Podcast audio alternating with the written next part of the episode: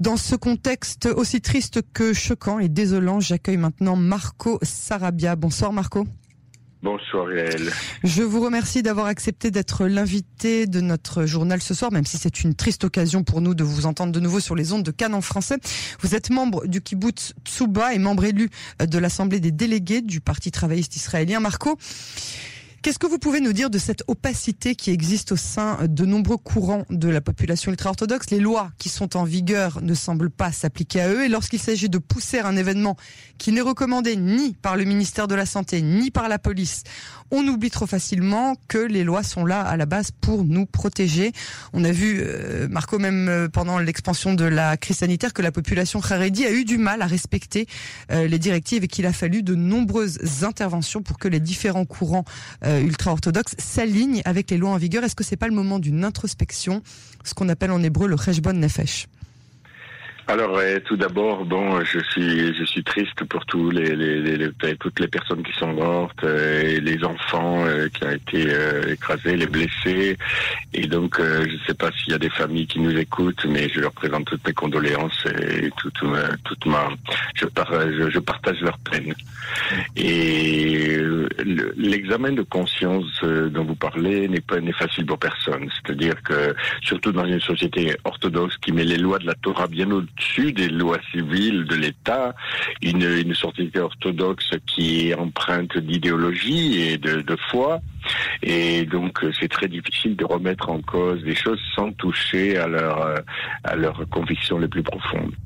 La catastrophe est arrivée justement dans le dans la, cour du, mouvement euh, du, courant Toldot Aaron, qui est un courant relativement antisioniste, je dirais même euh, anarchiste en fait. Et on a vu leur comportement euh, quand des, des, femmes soldates sont arrivées pour prêter main forte au secours et elles ont été insultées, même agressées. Donc on voit un peu le, le, le la, dichotomie, la, dissension qui existe dans notre société. Mais il, faut reconnaître que le gouvernement a été relativement bienveillant avec les manquements aux instructions officielles et, pendant toute la crise du corona, comme vous l'avez cité, et uniquement à cause de leur force politique à la Knesset, en fait. Le Premier ministre avait intérêt à ne pas froisser ses alliés religieux au moment où sa survie politique est remise en cause et ses procès de corruption l'accablent. Donc, euh, il, est, il, a, il a veillé à ne froisser personne. Euh, un vrai examen de conscience, hélas, ne sera possible que le jour où les partis religieux seront dans l'opposition et on pourra vraiment euh, faire euh, établir un vrai dialogue. Vous pensez qu'il faut un passage obligatoire dans l'opposition pour pouvoir instaurer un dialogue avec les différents courants du milieu haredi en Israël? Oui, les, les, partis orthodoxes sont au pouvoir depuis très très longtemps, avec une toute petite interruption d'un an ou deux, depuis 30 ans en fait, depuis le temps de Rabin. Et je crois que, que, que il faut, pour avoir un vrai dialogue, une vraie remise en cause, il faudra que, que, que, que, le, que celui qui dirige ces débats publics ne soit pas menacé de, de, tomber à chaque instant en fait. Hein. Et, et c'est ce qui est arrivé à Ehud Barak. Et il est resté au pouvoir très peu de temps, tout simplement parce qu'à un moment, il a voulu essayer de remettre en cause, euh, d'imposer le service militaire aux, orthodoxes. Et donc, euh, ils ont tout de suite tombé. Donc, je pense que c'est la seule manière. Alors il est un peu tôt pour s'acharner euh, sur trouver les coupables ou tout du moins les responsables, mais quelle sera selon vous la responsabilité des chefs des partis ultra-orthodoxes? Je pense à Moshe Gafni autant qu'à Ariéderi qui a été l'adulte responsable de chasse, qui a pour insister pour que cet événement puisse avoir lieu cette année malgré les craintes des experts alors pour, répondre à votre question, euh, une seule conclusion s'impose, euh, la, création immédiate d'une commission d'enquête officielle qui permettra de déterminer les responsabilités. Mais à mon avis, ce sera très difficile pour plusieurs raisons. D'abord, nous avons affaire à un gouvernement d'intérim et une instabilité politique qui dure depuis deux ans. Et, et puis en plus, nous avons affaire à un Premier ministre qui n'a jamais jamais, jamais euh, euh, fait créer de commission d'enquête pour quoi que ce soit. Même pour l'incendie du Carmel où il y avait eu, euh, je pense, 40 morts aussi, euh, et où la, commission d'enquête s'imposait, eh bien, il a, euh, il a juste étouffé l'affaire. Après, bon, il a pris quelques décisions et puis c'est tout. Donc, je, je, ne crois pas que la, commission d'enquête se lèvera, même si elle s'impose évidemment. Les pressions politiques sont très fortes et les décisions ne se prennent pas toujours dans l'intérêt du public, mais plutôt dans l'intérêt personnel des dirigeants. Et on a, on a pu entendre avant le drame Monsieur Derry, le chef du parti euh, et orthodoxe séfarade, et Monsieur Ohana, le, ministre de, de la police, se qu'il n'y aurait pas de limitation d'entrée à l'événement.